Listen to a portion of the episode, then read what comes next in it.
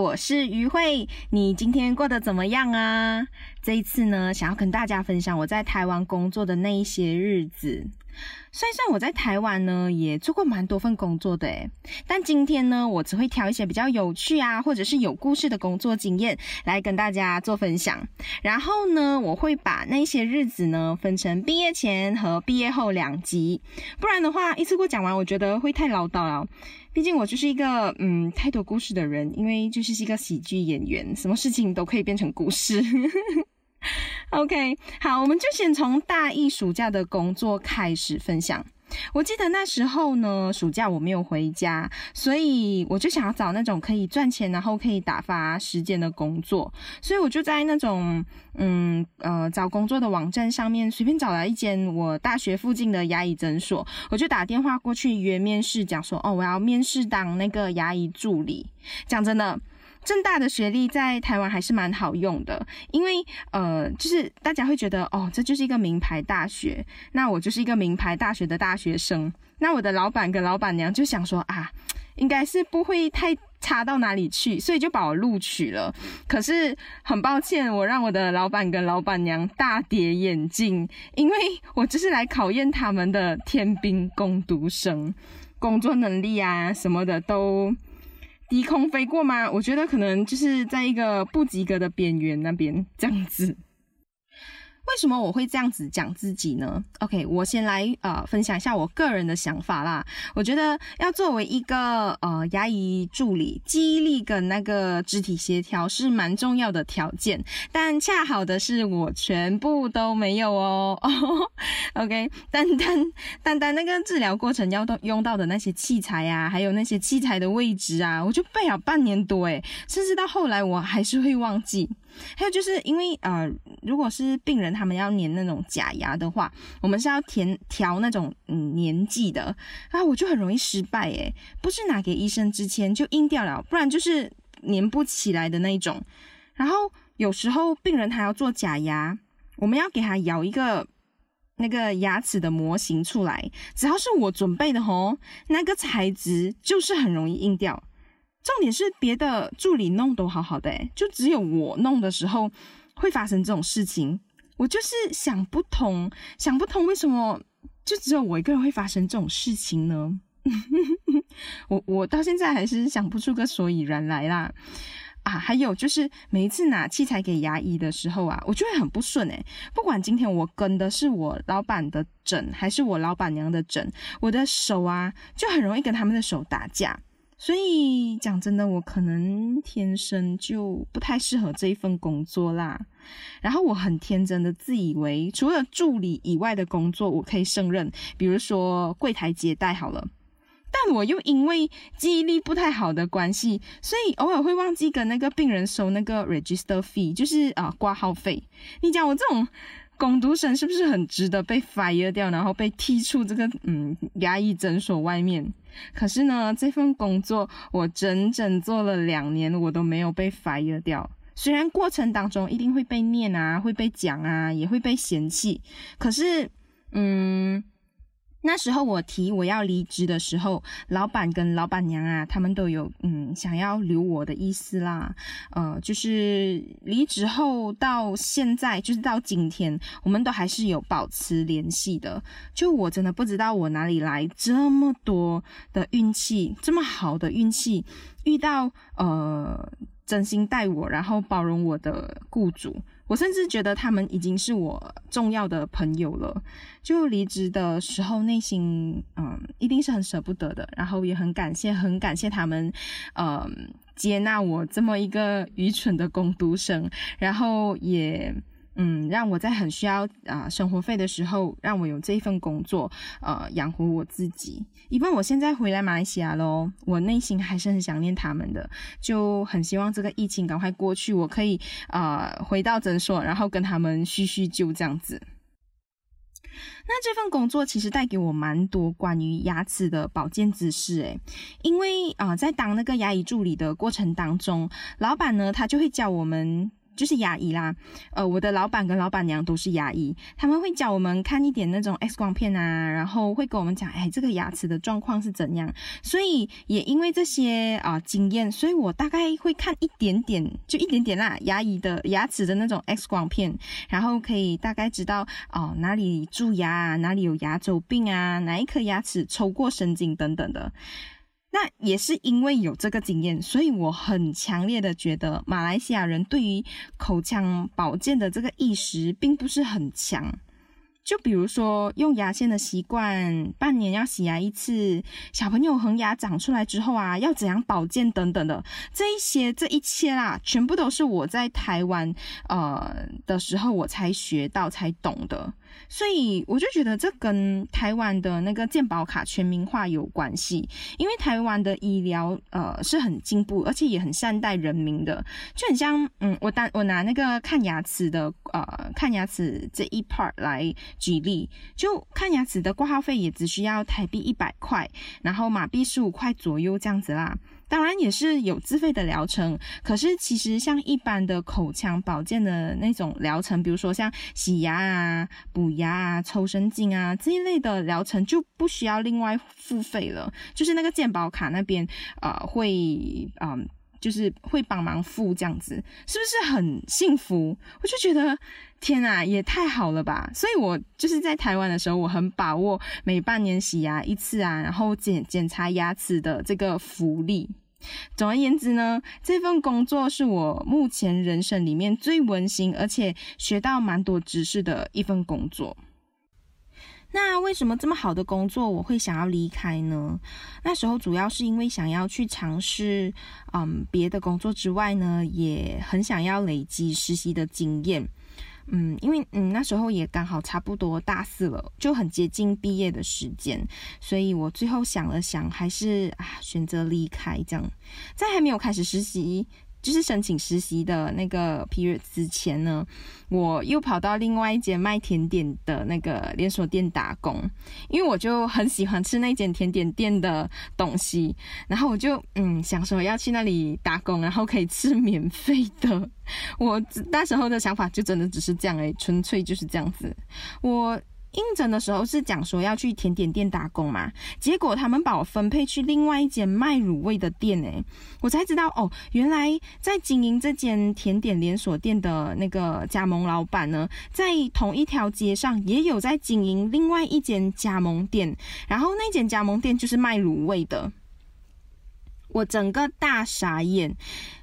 就是。因为跟一开始面试的就不一样啊，可是我还是有撑过第一天上班啦。下班后我就很不爽，我就很不想要去卤味店打工啊，就很油很脏，而且下班后整个人会很臭。如果你真的想象不到，我就我我我跟你讲啊，就是有一点像你一整天坐在火锅店里面，然后啊、一整天哦，然后出来然后闻自己身上的那个味道，对，就是那个味道，而且就觉得很像。一直洗不掉这样啊，我哎，总之我真的是没有办法忍受，所以呢，我就啊、发信息跟店长讲，我就问他讲说，哎呃不好意思，一开始不是说要让我去甜点店的吗？为什么现在会变成卤味店呢？我不是很适应，也不是特别喜欢嗯卤味店的工作，能不能给我一个机会去甜点店上班呢？我就真的是这样跟他讲，然后我就。这样被调回去甜点店了，耶！傻小花，我就我就在想，嗯，如果这个东西真的是自己想要的，就真的是要去争取诶，而且如果那个。嗯，改变后的东西是自己不喜欢，然后甚至到无法接受的一个程度了的话，也要尝试很勇敢，然后啊，但是还是要有礼貌的去提出来跟讲出来，这很重要诶，毕竟，嗯，不要委屈自己的同时，也要人前留一线，日后好相见。OK，就这样，我就嗯开始了在甜点店打工的生活，但讲真的。他的生意真的很差，很差，很差诶，每天都会剩很多东西下来的，尤其是像那些啊、珍珠啊、芋圆啊、地瓜圆这种，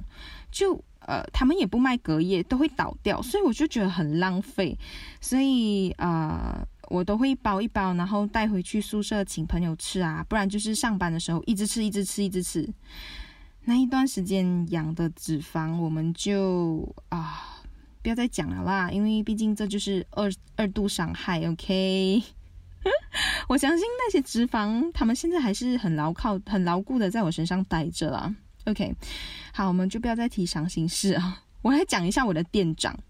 我的店长呢，她是一个很酷很酷的女生。我因为我的热情跟就是潮啊，就是会感染到她。可是结果是我这一把火被她冷冻住，诶，她就真的是很沉默寡言的那种，还很容易呃不爽隔壁的甜点店啊的生意比她还好，然后就摆脸色给我看呢。你就讲。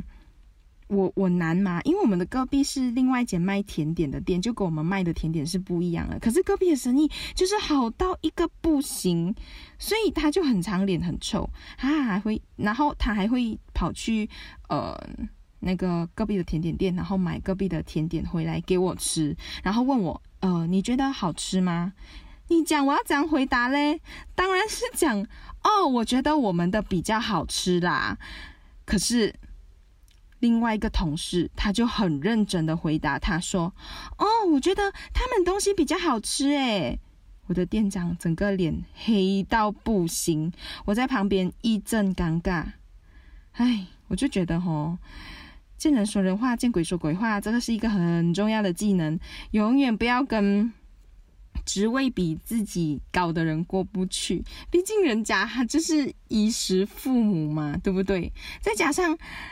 这样子的坦率跟真诚会造成同事的呃困扰，所以我们还是要做一个嗯，不要造成别人困扰的人，就还是练习一下变成一个变色龙，也是不错的选择嘛，对不对？这一份工作呢，我就应该只是待了半年吧，我就离开了，因为也是正式的迈入了大四的生活，我就很认真开始准备啊、申请实习。我很记得那时候特别想要去一间呃贵族的美语补习班当实习生啊啊！对了，台湾走的是那个、呃、美语体系，跟马来西亚的英语体系啊是不一样的。我会叫它贵族补习班，是因为它的收费很高诶。呃，因为这补习班它除了有安排那个安亲班教小朋友写作业之外呢，他还聘请外国人当美语老师，而且他们会举办很多表演啊，或者是那种呃全美语的 presentation 啊，或者是活动。总之，整体就是很欧美化，就对哦。在台湾这样子的补习班，通常收费都会普遍偏高的。啊，我就很喜欢这种教育机构啊，因为就很想要接触呃传统体制外的教育方式，我就很努力的呃写履历啊，然后投履历争取那个面试的机会，然后我那时候等了一段时间都没有回应，诶，我就还打电话去问，大概隔两三天就会打电话去问，呃，得到的结果就是呀，我的第一轮被刷下来喽，我没有被选上当实习生。嗯，我想可能是因为我的本科系是中文系的关系啦。可是大概过了一两个月吧，那家补习班又打电话叫我去面试，诶，说是有空缺哦。我就诶，整个超级兴奋、超级开心的，就狂准备面试。我还记得那时候是三个人的团体面试，全美语进行哦。在面试的过程当中，我就很主动，还会自告奋勇啊，当第一个自我介绍跟回答问题的人。呃，就因为这个原因，所以我被留下来二次面谈了。我就想说，诶，如果吼真的是很想要得到某一些工作或者是某一些 offer 的话，一定要展现出自己的那种积极的态度，还有那种呃 aggressive，对，就是哇，我就是是的，就是很想要得到这份工作就对了。非你不可这样子的感觉，这样很容易让面试官记得自己。还有一个小小的心机啦，就是我我自己发现到的，我自己实验到的，我不知道，嗯，对每个人是不是有一样的用处啦？就是呃，我发现到当第一个或者是最后一个发言的人会比较容易被记得，中间发言的那个人相对相对啦来讲会比较容易被忘记。我自己的经验是这样啦，分享给你，你可以去吹吹看，嗯。那我就是因为啊、用了这样子的方式跟这样子的小心机啊、就开开展了我长达三个月的呃安亲班实习老师的生活。虽然说这份工作我很想很想很想要得到，可是其实我实习的那一段日子，嗯，并不是那么的快乐，而且呢，还差一点点，因为这个实习，然后想要放弃教育这一条路。为什么会这么的沉重呢？嗯，我先来讲一下那时候的 leader 好了。那时候的 leader 呢，他是有一点情绪化的，但其实他的人很好哦。我自己总结了一下，我我感受到的是他的，嗯，他这个人上下班的情绪反差很大很大很大。他上班的时候，他完全可以不留面子给你哦，直接在小朋友面前骂你啊，讲你为什么你总是不记得我说的什么，叭叭叭叭叭。OK，他就是会这样一直骂你，然后真的是很大声的那种，全部小孩子会看住你的。可是我真的不是故意健忘的，我就是被你骂了过后，呃，我很我很害怕，越害怕就越容易忘记，越容易忘记我就越容易出错，然后就一直被骂。OK，这就是一个恶性循环。所以每一次要去上班的，呃，前一天我就会睡不好，诶，因为想到要去实习，我压力就很大很大很大。那我们的补习班就是有分啊、呃，就是一楼跟地下室的。我就是在那个地下室里面教小朋友写功课的，所以我其实基本上是看不到小朋友的父母是不是来了。那呃，我们的 leader 呢，他就会安排一个时间，讲说哦好，呃，只要小朋友功呃写功课写到那个时间，就要把他们带上来，不管他们的父母是不是来了。这样，我就想说，可是。对我来讲啦，我会觉得我自己的角度是我很想要把这一群小朋友教好，不管就是时间这一件事情，并不是我不把小朋友教好的一个理由。可是因为你要好好教小朋友的话呢，那个时间就肯定是会不够的。那我就是一直没有办法在指定的时间把小朋友带上来，在院子里面等他的父母，所以我就一直一直被骂。那这个时候我就很无力感呢，一边是呃 leader 要的工作流程，一边是小孩子的功课，我很坚持我要教我就要教好来，可是 leader 觉得要顾到工作流程那才是对的。总之我就是一直被骂就对了，嗯，一直到呃实习的最后一天，我还是很 T T，我到最后一天我还是没有准时的把小孩子啊带上楼，所以。我真的很 Tiki，OK，就是非常固执啊。那时候年少轻狂，那时候就是一个很年轻的我啦，就玻璃心，就被骂到觉得，哎，是不是真的是自己能力不足啊？我没有资格当好一个老师，因为我就没有办法跟这个制度走，你懂吗？所以我就。哎，很辛苦啦，那时候就很矛盾，很拉扯，然后就觉得我到底应该要听谁的？可是我现在很认真的去思考了过后，我那时候的自己就是没有好好的去反省自己的问题，这样子。总之呢，呃，这三个月的实习就发生了很多很多事情，就好比说啊，我因为没有办法好好控制小孩子的秩序啊，被骂，然后呃，就是被留校写反省。然后被骂到在其他其他的实习生面前嚎啕大哭，尴尬死。然后上班的时候被 leader 冷暴力也有过啊。然后上班前我们会开一个会，那在那个开会我也被骂。下班后开一日检讨也被骂，每天都要加班加到八九点哦。一个实习生也要加班，我也是。我也是不懂，然后每天都要加班加到八九点，然后才回到宿舍，才开始吃晚餐，才开始做功课这些。我知道可能这些东西对于一大部分的人来讲，哦，就是一个小小的事情，不算什么。可是对我来讲，因为这里是我一直以来很想要来的地方，而我在这里找不到一点点的成就感，诶，我就开始怀疑我自己。就那三个月的。时间我真的很沮丧、很低落、很失落，就一直呃很怀疑自己啊，觉得自己什么都做不好，一直到就一直维持这样子的情绪到实习结束的那一天啊，然后我们就结束了一整天的工作，leader 呢就坐下来，然后跟我们呃开始跟我们聊天，这样他就讲哦，他真的很舍不得我们这一批实习生啊，然后还很真诚的看着我，诶，跟我讲说。他知道我是一个很用心的实习老师，只是因为我太脱序、太难管了，所以我才会一直被骂。那到那一刻，我才知道，哦，原来李的他就是一直抱着严师出高徒的心态在带我们这一批嗯实习生。那最后他就抱着我们哭咯，然后就讲说啊，真的很舍不得我们什么的，唉，是要多感性。虽然后来我也没有再跟他有保持联络好啦，但他红着眼睛跟我们跟我讲啊，他觉得我很棒、很用心的那一个画面，我一直一直的记在心里面，然后也释怀很多很多很多。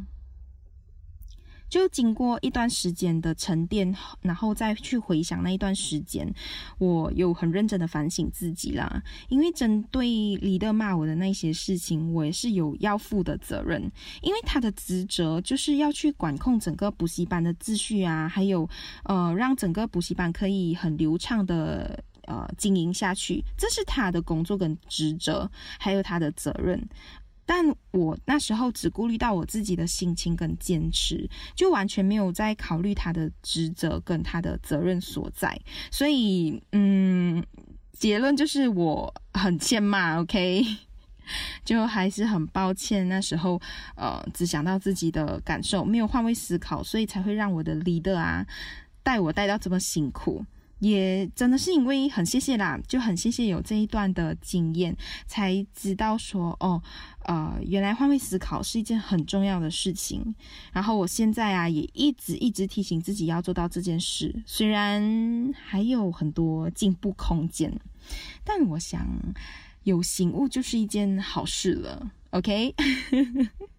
好啦，我就这样子在，嗯，就是在各种流泪，还有不舍得，还有一点点，嗯，放松吗？对，因为毕竟离开这个比较压力的实习场所，嗯，这种复杂心情之下啦，结束了我大四的最后一份打工，迎接我的人生中的第三场还是第四场毕业典礼，正式迈入社会。好啦，这就是我在毕业前工作的那些日子。下一集让我再跟你们分享我毕业后迈入社会，到底又遇到了什么奇葩工作跟故事嘞？我们下集见喽，拜拜。